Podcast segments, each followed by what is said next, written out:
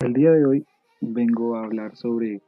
historia de GNU y de Linux, o pues como lo conocemos ahorita GNU y Linux. Siendo esto es una de las más grandes eh, formas de entendimiento del, del software libre, o también como uno de los más grandes eh, predecesores del software libre. En este caso pues vamos a hablar sobre eh, qué es esta plataforma, este software o pues bueno entenderlo también como un sistema operativo y pues más que todo entenderlo como una una gran idea para pues los desarrolladores la gente que está interesada en el desarrollo de aplicaciones y también en el eh, software libre como pues lo es esto. Primero que todo vamos a referirnos a que Linux es un sistema operativo libre, pues es homólogo a Unix, que usualmente utiliza herramientas de un sistema GNU, que GNU pues más adelante diremos qué es. Es pues, siendo desarrollado con todo código fuente, todo esto puede ser modificado, utilizado y distribuido libremente por cualquier persona basándose en los términos de la GPL, que es la licencia pública general de GNU, en sus siglas en inglés y otras licencias libres. Cabe notar de que es un sistema operativo, este maneja pues herramientas GNU, siendo una gran parte significativa pues para toda comunidad como pues todos los medios generales y especializados en Linux. Bueno, podemos empezar con su nombre, eh, ¿qué significa GNU? GNU, pues en su caso es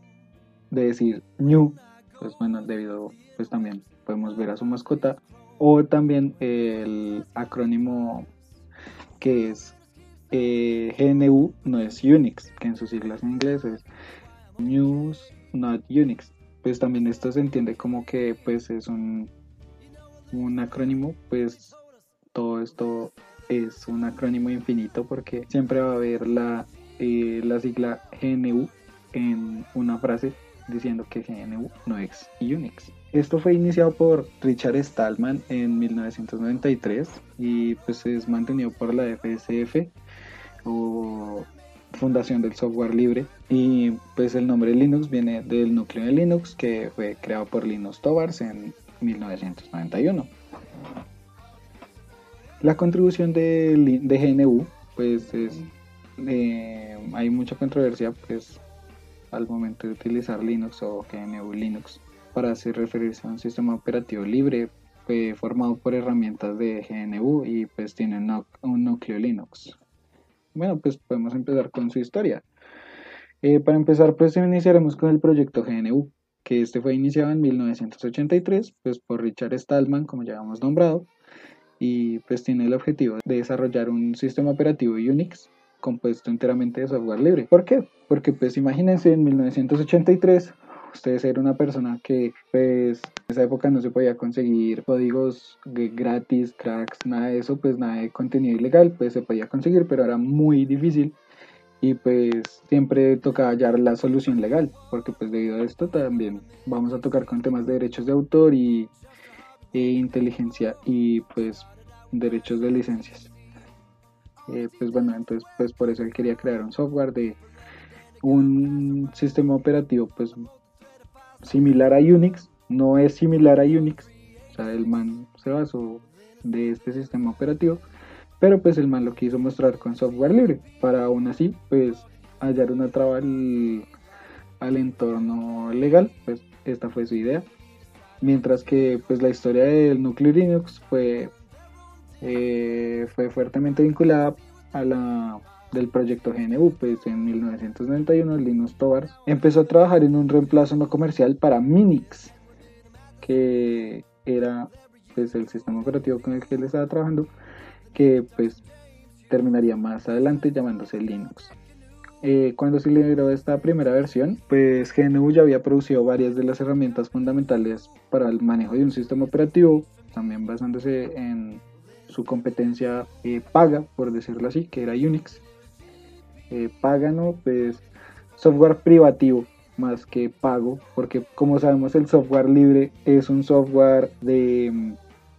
gran comercialización, pero pues no es un software que, o sea, es de libre distribución, libre manejo, pero pues obviamente no es gratis.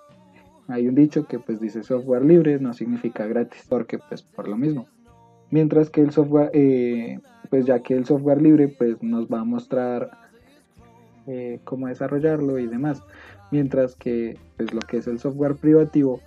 eh, tiene una traba y es que pues las herramientas que tenemos nunca las vamos a, nunca vamos a poder cambiar nada ni vamos a poder implementar algo que funcione para nosotros y para la comunidad mientras que las ventajas del software libre es que si yo sé desarrollar software y pues tengo una idea para mejorar este pues vamos a ir haciéndolo paso a paso. Y pues no va a ser solo para mí sino va a ser para todo el mundo. Ya cuando se liberó esta primera distribución de Linux el proyecto GNU pues como yo decía incluyendo pues incluía un intérprete de comandos en la biblioteca DSE, un compilador, pero pues había un problema y que pues tenía contaba con una infraestructura para crear su propio sistema operativo, pues ellos lo llamaban hard, pero no era lo suficiente maduro o pues andaba en una fase muy pre-alfa, o sea, una fase bastante baja para pues utilizarse. Entonces pues ellos empezaron a utilizar Linux, Linux, perdón, Em, por su nombre de Linux Towers, eh, pues para continuar desarrollando el proyecto. Siguiendo pues la, eh, la, tradicional filosofía de mantener cooperatividad entre desarrolladores, que pues es lo que estábamos hablando de que es un software libre, o pues bueno, eh, la filosofía del software libre. Y pues el día que se estimó Hard fuera suficiente maduro y estable, pues sería llamado a reemplazarse Linux o sea, cuando ya Horde pasó a una fase, una fase beta y ya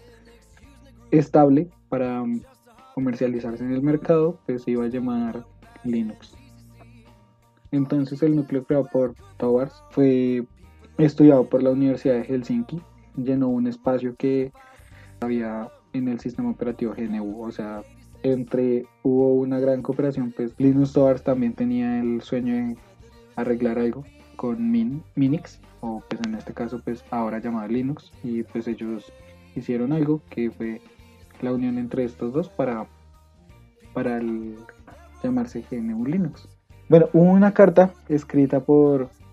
Linux Torvalds que habla sobre mm,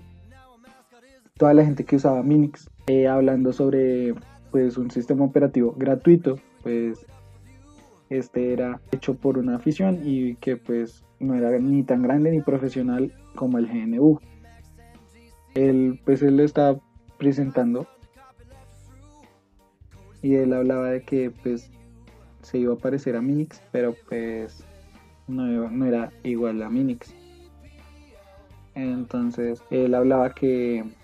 es libre cualquier código en Minix y que tiene un sistema de archivos multihilo. Eh, algo que tenía este sistema operativo es que no era portable y pues probablemente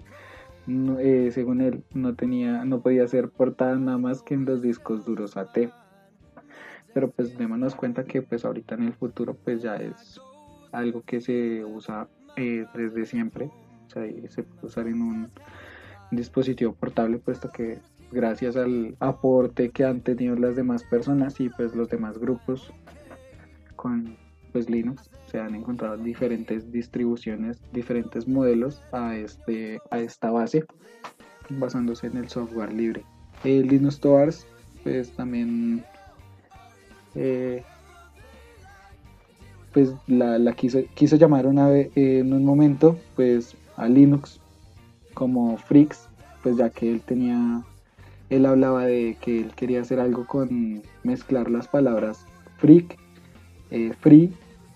o sea, free, que anormal o raro, free, que significa libre, y la X aludiendo a Unix, mostrándose que era un, no una copia, sino un, una solución libre, es una solución libre. Esto fue eh, los inicios de la historia de Linux y GNU